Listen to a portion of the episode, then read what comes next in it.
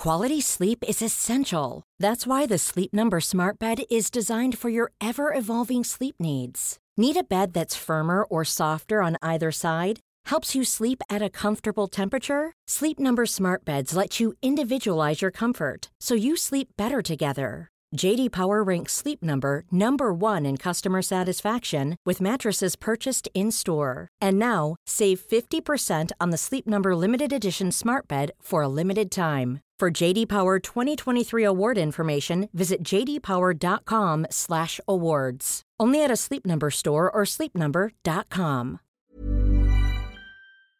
BetMGM is pitching baseball fans a chance to swing for the fences. Register using code Champion200 and win $200 in free bets when you place a $10 moneyline wager on any Major League Baseball game and either team hits a home run, regardless of your bet's outcome. Enjoy baseball like never before with BetMGM's daily promotions at your fingertips all season long. Download the app or go to BetMGM.com and use code Champion200 to win $200 when you bet 10 bucks on an MLB game and either team hits a home run. Sign up today and find out why nothing beats a win at the King of Sportsbooks. Major League Baseball trademarks used with permission. Visit BetMGM.com for terms and conditions. Must be 21 years of age or older to wager. Virginia only. New customer offer. All promotions are subject to qualification and eligibility requirements. Rewards issued as non withdrawable free bets or site credit. Free bets expire seven days from issuance. Please gamble responsibly. Gambling problem? Call 1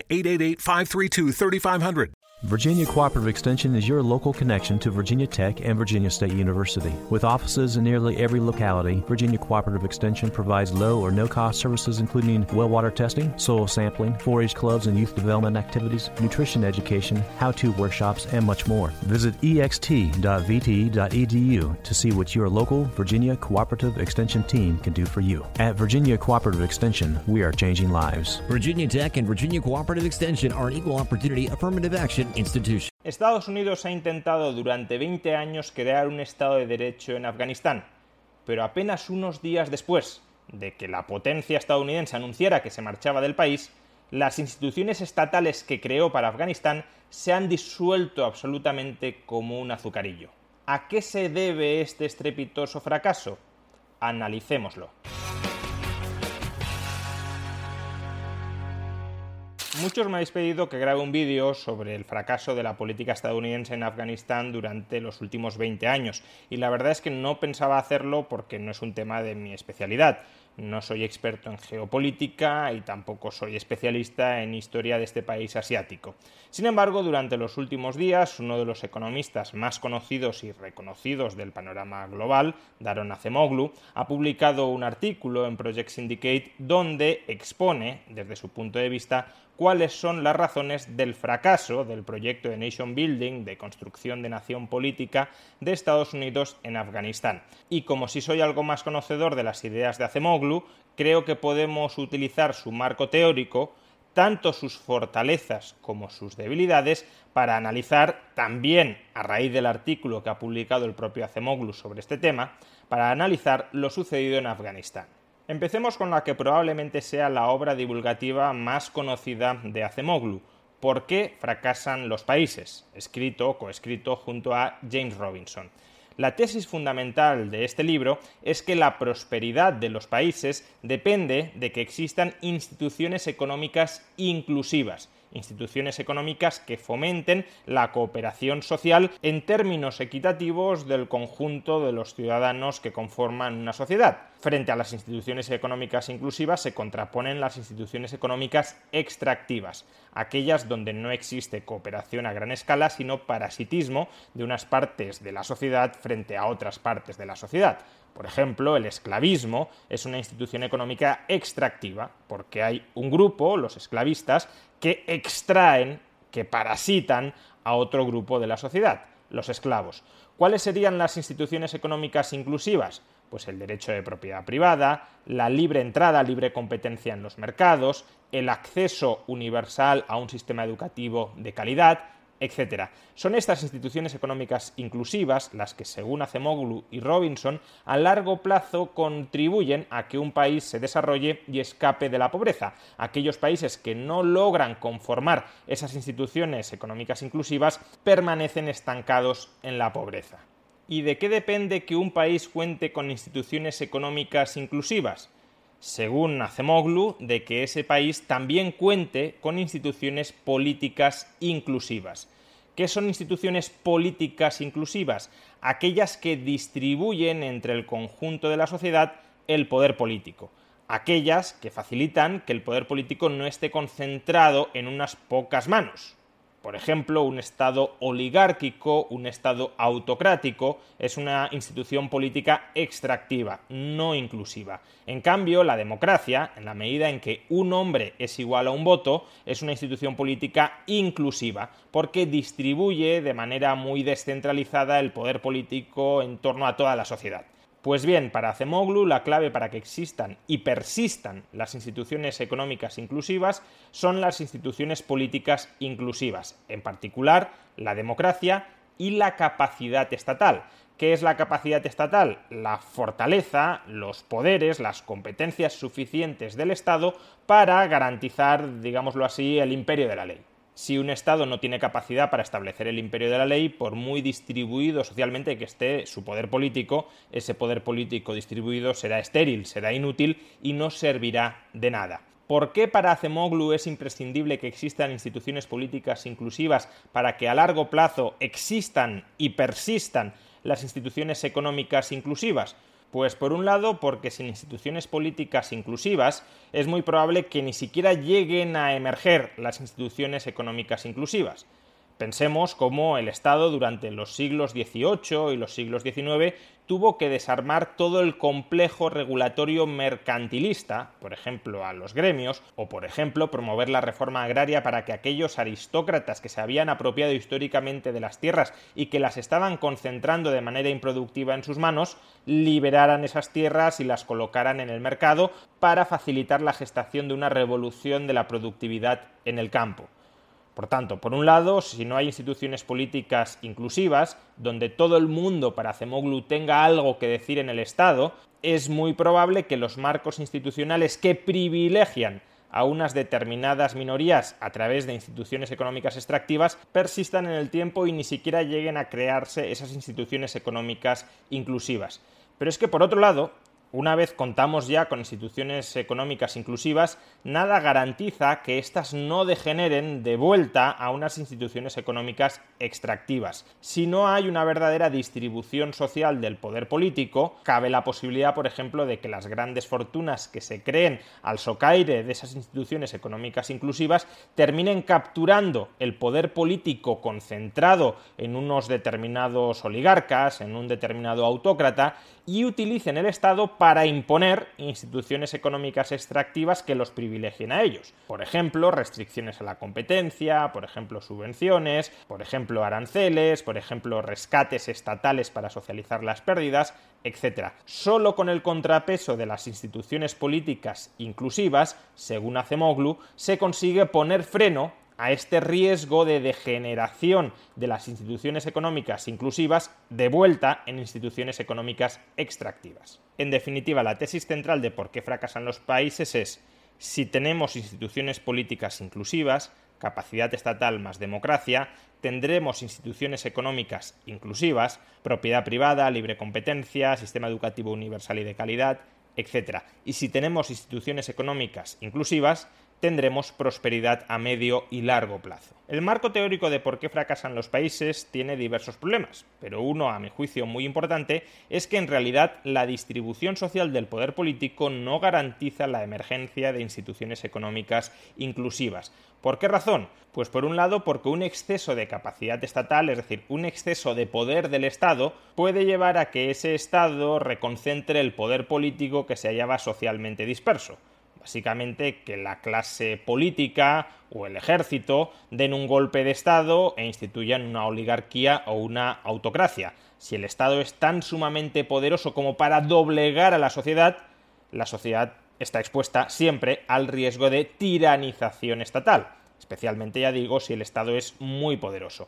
Pero es que además, por otro lado, si el poder político está disperso en la sociedad, pero la sociedad tiene unos valores militantemente antieconómicos o militantemente antiliberales, Por mucho que distribuyamos el poder político de manera democrática, eso no alumbrará instituciones económicas inclusivas. Alumbrará otro tipo de instituciones económicas, que estarán más alineadas con las preferencias sociales mayoritarias, pero no serán instituciones económicas de tipo inclusivo, que son las que promueven la prosperidad a largo plazo. Es decir, lo que le fallaba sobre todo a por qué fracasan los países era estudiar la interacción entre el poder del Estado y el poder de la sociedad cada uno con sus preferencias, con sus valores, con sus agendas, y cómo por tanto esta, en cierta medida, lucha entre el Estado y la sociedad da lugar a un equilibrio que pueden ser instituciones políticas y económicas inclusivas o no serlo. Pues bien, esta laguna teórica es la que desarrollan Acemoglu y Robinson en su siguiente y por ahora último libro, El corredor estrecho.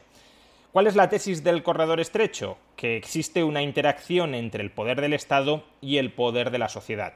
Si el Estado es demasiado poderoso en relación con la sociedad, esa comunidad política terminará autocratizándose. Es decir, el Estado conquistará, reconquistará de alguna manera el poder político distribuido entre la sociedad y la sociedad, como es más débil o es relativamente débil frente al Estado, no será capaz de oponerse, de plantarle cara al Estado.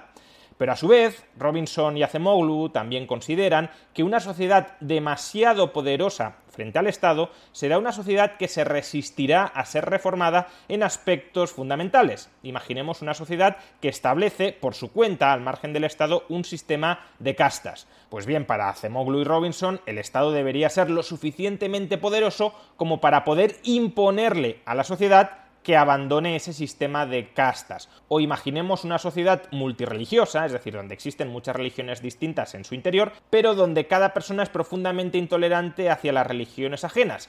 ¿Cómo preservar la libertad religiosa dentro de una sociedad donde todos los miembros de las religiones se quieren matar entre sí? Pues según Acemoglu y Robinson, a través de un Estado lo suficientemente poderoso como para imponerle a esa sociedad el respeto a la tolerancia religiosa, la libertad religiosa de cada persona. En definitiva, para Acemoglu y Robinson tiene que existir un equilibrio muy complicado entre el poder del Estado y el poder de la sociedad si el Estado es demasiado poderoso, autocracia, si la sociedad es demasiado poderosa, gobierno de los clanes, gobierno de las mafias, gobierno de las mayorías intolerantes que tampoco alumbran instituciones políticas y económicas inclusivas. Un ejemplo de país donde el Estado es mucho más poderoso que la sociedad y por tanto se ha autocratizado sería China un ejemplo de país donde la sociedad es más poderosa que el Estado, quizá no tanto porque la sociedad sea muy poderosa, sino porque el Estado tiene poca capacidad estatal, tiene poco poder, sería la India, una sociedad donde persiste la estratificación por casta social porque el Estado no ha sido capaz, no ha tenido suficiente poder de abrogarlo. Y en medio de estos dos extremos, el extremo donde el Estado es demasiado poderoso y el extremo donde la sociedad es demasiado poderosa, encontramos un pasillo estrecho, de ahí el título de la obra, donde la sociedad y el Estado más o menos son igual de poderosos, el uno controla a la una y la una controla al otro.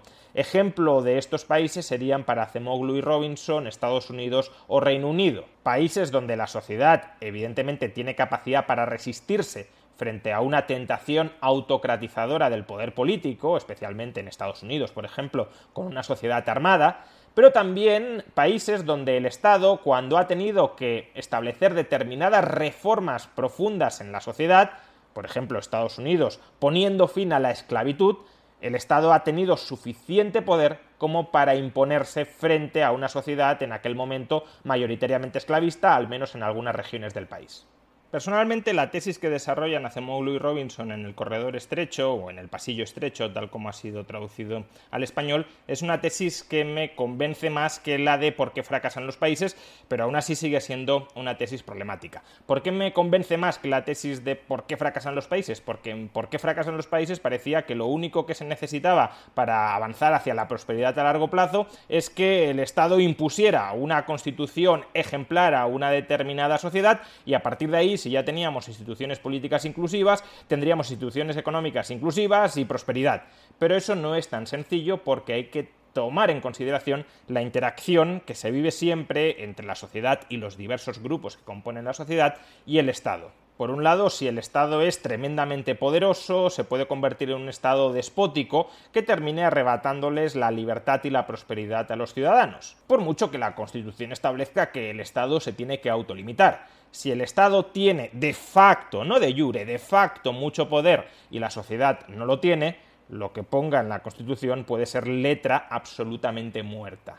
Pero a la inversa también sucede. Si un Estado quiere establecer una sociedad verdaderamente liberal, donde todo el mundo respeta a todo el mundo, donde todo el mundo tenga derecho a comerciar, tenga derecho a la propiedad privada, tenga derecho a suscribir contratos y a que esos contratos se ejecuten, si el Estado verdaderamente quiere establecer esto porque ha llegado al poder una camarilla de liberales que tiene una visión muy clara de cuál ha de ser la sociedad y cuáles han de ser las reglas mínimas de esa sociedad, pero en cambio los ciudadanos que conforman esa sociedad son frontalmente antiliberales, si la sociedad tiene poder y se resiste a las reformas que quiere aplicar el Estado, incluso que pueden ser reformas liberalizadoras, no tienen por qué ser reformas autocratizadoras. Si la sociedad se resiste ante esas reformas, terminarán fracasando, salvo que el Estado tenga suficiente poder como para imponérselas a la sociedad.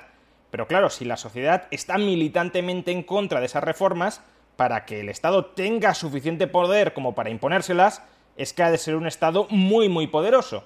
Y si el Estado es tan poderoso, el riesgo de autocratización del Estado es creciente. De ahí que, como digo, no baste con decir, bueno, pues en esta sociedad vamos a establecer esta constitución, vamos a establecer este código de comercio, vamos a establecer este código civil y a partir de ahí ya tenemos una sociedad ultraliberal que se va a desarrollar. No funciona así la mayoría de ciudadanos que conforman una sociedad al menos ha de aceptar pasivamente, no digo militantemente, no digo activamente, sino pasivamente, las normas que están vigentes dentro de esa sociedad. Si se rebelan activamente y militantemente contra las mismas, esas normas fracasarán a menos que tengamos un Estado muy represivo para imponerlas, pero entonces, claro, ya tenemos un Estado que es suficientemente poderoso como para secuestrar cualquier libertad que pueda emerger entre sus ciudadanos. Por eso mismo, por cierto, la de Acemoglu y de Robinson de que la libertad siempre necesita de un Estado poderoso y de una sociedad poderosa que se equilibren entre sí, no me convence en absoluto. Si la sociedad es muy poderosa y dentro de esa sociedad existen convicciones mayoritariamente liberales, es decir, si el conjunto de ciudadanos o una mayoría de ciudadanos están convencidos de que las normas que deben prevalecer dentro de esa sociedad son la libertad personal, son la propiedad privada, son la autonomía contractual, son la reparación del daño causado, es la libertad de asociación, es el libre mercado, entonces no se necesita un Estado muy poderoso como para sobreponerse a la sociedad. Basta con que la sociedad se desarrolle a su aire, basta con que la sociedad se desarrolle espontáneamente y en todo caso, para un minarquista sí, con que el Estado esté dando apoyo a través de un sistema policial, a través de un sistema judicial, etc. Pero eso no equivale a decir que el Estado debe tener suficiente poder como para doblegar a la sociedad si el Estado así lo necesitará a la hora de impulsar ciertas reformas, porque será la propia sociedad la que querrá impulsar las reformas liberalizadoras y la que querrá contar con normas que respeten la libertad de cada persona. Bien, hecha esta larga introducción, vayamos ahora con el análisis que ha hecho Acemoglu sobre el fracaso de la política estadounidense en Afganistán. ¿Por qué considera Acemoglu que Estados Unidos ha fracasado a la hora de construir una nación, una sociedad política en Afganistán? Pues esencialmente por la tesis que él mismo, junto con Robinson, expone en el Corredor Estrecho, porque Estados Unidos se ha centrado en construir instituciones políticas inclusivas de arriba abajo, con un enfoque top-down. Lo que dice Acemoglu es que la prioridad de Estados Unidos en Afganistán fue construir un Estado, un Estado con capacidad, con poder para actuar dentro de la sociedad, con su sistema de justicia, de seguridad, de defensa, su burocracia eficaz, y una vez se tuviese esa capacidad estatal mezclándola con democracia, ya tendríamos instituciones políticas inclusivas. Y como hemos visto, la tesis original, que incluso el propio Acemoglu abrazó en por qué fracasan los países, es que con unas instituciones políticas inclusivas ya tendremos instituciones económicas inclusivas y de ahí prosperidad y de ahí estabilidad política y social. Ese fue el enfoque que según Acemoglu se aplicó en Afganistán y a su juicio fue un enfoque fallido. ¿Por qué? Pues porque según Acemoglu, como ya hemos visto en su libro El pasillo, el corredor estrecho, el Estado necesita de una cierta complicidad de la sociedad. si la sociedad no es cómplice del despliegue de instituciones políticas que se está desarrollando en ese país, o el Estado tiene un poder tan brutal como para aplastar a la sociedad e imponerle esas reformas, o alternativamente, si el Estado no tiene tanta capacidad como para doblegar a la sociedad, la sociedad hará fracasar ese estado incipiente que se está creando. Y según Acemoglu, Estados Unidos no fue capaz de integrar a la sociedad afgana en la construcción de esas nuevas instituciones políticas por dos razones. La primera es porque Estados Unidos siempre tuvo el estigma de potencia ocupante y por tanto la mayoría de afganos mostraban resistencia frente al ocupante exterior que pretendía de alguna manera reconstruir su país. Y en segundo lugar porque Afganistán es una sociedad muy heterogénea, con sus propios clanes, sus propios grupos locales, y Estados Unidos no penetró, no trabajó codo con codo con cada uno de esos grupos, de esos clanes locales, de esos señores de la guerra descentralizados, y al no integrarlos en la estructura estatal centralizada que se estaba creando en Kabul, no se generó una afección del conjunto del país hacia esas instituciones políticas incipientes, y en consecuencia, cuando Estados Unidos se ha ido, ese castillo de naipes se ha desmoronado por leer las propias palabras de Acemoglu. El enfoque de construir un Estado de arriba abajo no funciona tal como hemos mostrado en nuestro libro El Corredor Estrecho, especialmente en una sociedad que tiene mucha diversidad de costumbres y de normas locales, donde las instituciones estatales han estado ausentes durante mucho tiempo. La mayoría de estados no se han construido a través de la fuerza, sino a través de la cooperación y el acuerdo la centralización exitosa del poder bajo instituciones estatales requiere del consentimiento y de la cooperación de la gente que queda sujeta al mismo. En este modelo, el Estado no se impone a la sociedad en contra de sus deseos. Más bien, las instituciones estatales construyen su legitimidad asegurándose un mínimo acuerdo popular. He de decir que esta explicación sobre el origen inmaculado del Estado me parece tremendamente ingenua y buenista. Es verdad que los estados podrían llegar a surgir así, pero desde luego la inmensa mayoría de estados no han surgido así, ni muchísimo menos. Los estados históricamente han surgido por la fuerza de la conquista y por la imposición de un poder brutal sobre la población ocupada, sobre la población conquistada. Aquellos que se resistían a la ocupación estatal fueron aniquilados sin ningún tipo de misericordia o de miramiento, y el resto, que no estaban de acuerdo con la ocupación pero no se resistían activamente, fueron siendo a lo largo del tiempo asimilados, adoctrinados, homogeneizados y en definitiva domesticados por las huestes conquistadoras que ocuparon ese territorio y a esa población. Es así como históricamente se construyen las naciones, por asimilación ni conquista y no por acuerdo y cooperación. ¿Cuál es la diferencia entre este proceso histórico de construcción de naciones políticas y lo que ha sucedido en Afganistán? Pues que Estados Unidos no tiene la capacidad para comportarse como una potencia conquistadora brutal que haga tabla rasa total sobre la sociedad afgana y sobre esa tabla rasa total construya a lo largo de las décadas o de los siglos un Estado de Derecho moderno. ¿Por qué Estados Unidos no tiene capacidad? ¿Por qué no tiene poderío militar para ello? No, en absoluto. Claro que Estados Unidos podría, si quisiera, haber seguido esa estrategia. No tiene capacidad por lo que hemos dicho previamente en el análisis del corredor estrecho.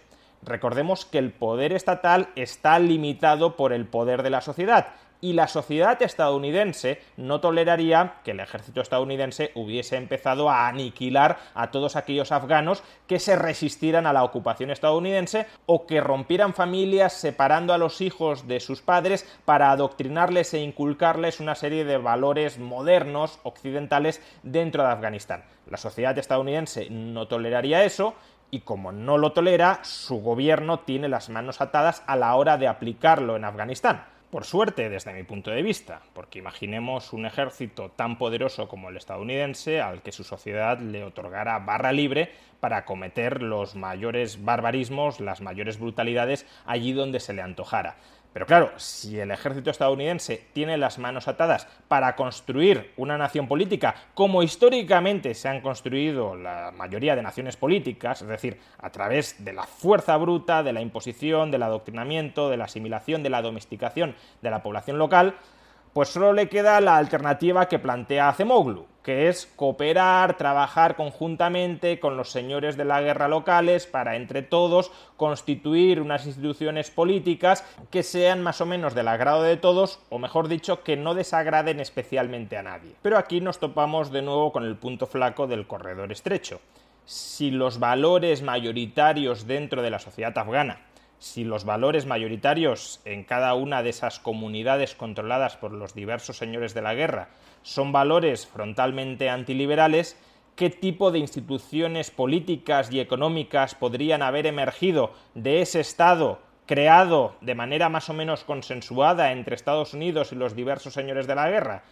Pues un Estado antiliberal. Con lo cual, la fórmula que está proponiendo Acemoglu en este artículo tampoco es una fórmula que, al menos en el corto plazo, fuera a dar sus frutos. Se podría haber creado un Estado estable, sí, pero habría sido un Estado nada inclusivo desde el punto de vista político y desde el punto de vista económico, porque lo que falta es el sustrato moral, el sustrato ideológico de esa sociedad. Por tanto, si se renuncia al uso brutal y sin cuartel de la fuerza contra todo aquel que muestre cualquier tipo de oposición o de resistencia al modelo de Estado, al modelo de sociedad que en este caso quería imponer Estados Unidos en Afganistán, si se renuncia a este procedimiento, que es el que han aplicado, por desgracia, la mayoría de estados a lo largo de la historia de la humanidad, lo único que queda es esperar que la sociedad afgana vaya evolucionando moralmente a lo largo del tiempo. Es decir, que de la misma manera que los valores liberales penetraron progresivamente en las sociedades que hoy conocemos como Occidente, también vayan penetrando poco a poco en sociedades como la afgana. Y aquí no hay garantías, ¿eh? No estoy diciendo que con el paso del tiempo seguro que la sociedad afgana va abrazando poco a poco los valores liberales. No es ese el argumento que estoy desarrollando. Que principios como la tolerancia hacia el resto de las personas se terminen convirtiendo en mayoritarios dentro de una sociedad no es algo nada sencillo ni es una inevitabilidad histórica. Es en ocasiones fruto de muchas carambolas, de muchas guerras civiles internas que llevan al convencimiento mayoritario de que si no queremos matarnos entre nosotros, tratando de que cada uno le imponga a los demás su propio modo de vida, su propio modelo de sociedad, Quizá lo mejor es que pactemos la no agresión, el respeto mutuo y que cada cual pueda vivir su vida como quiera sin que los demás se metan en ello. ¿Hay formas de acelerar este proceso? Pues por ejemplo a través del libre comercio. Si penetran en Afganistán bienes como libros o infraestructuras como Internet, que permiten que los afganos accedan a mensajes distintos que aquellos que vienen recibiendo desde hace décadas, desde hace siglos, adoctrinándolos en una visión antiliberal de la sociedad, pues quizá con esa prosperidad creciente material y con ese acceso a otras fuentes de información, a otras visiones ideológicas del mundo, quizá se vaya abriendo una brecha dentro de la sociedad afgana que reivindique mayor libertad y que vaya persuadiendo poco a poco a otros. De nuevo, no existen garantías, pero sí pueden existir catalizadores que ayuden a orientar el rumbo a largo plazo en esa dirección. Lo que en todo caso creo que estaba bastante claro para algunos desde el comienzo y ahora espero que en retrospectiva para todos es que la empresa estadounidense de instituir un Estado de Derecho en Afganistán era una empresa abocada al fracaso. Si la sociedad dentro de la que quieres establecer un Estado de Derecho se opone frontalmente a ese Estado de Derecho, o aplastas con brutalidad a la población, cosa que Estados Unidos por suerte no quiso hacer, o el Estado de Derecho que quieras crear va a fracasar para que se establezcan instituciones políticas y económicas inclusivas sin que el Estado autocrático las imponga con fuerza bruta continuamente sobre la sociedad, necesitas que esa sociedad abrace esas instituciones políticas y económicas inclusivas. Y para eso necesitas que la sociedad tenga unos valores que la conduzcan a abrazar esas instituciones. Que el Estado afgano que creó Estados Unidos para Afganistán se haya disuelto como un azucarillo pocos días después de que Estados Unidos anunciara que se marchaba, creo que es la prueba más palpable de que ese Estado jamás terminó de calar dentro de la sociedad afgana. Resultado final, 2 billones de dólares y 100.000 vidas humanas perdidas en este alocado proyecto constructivista que estaba abocado desde un principio a fracasar.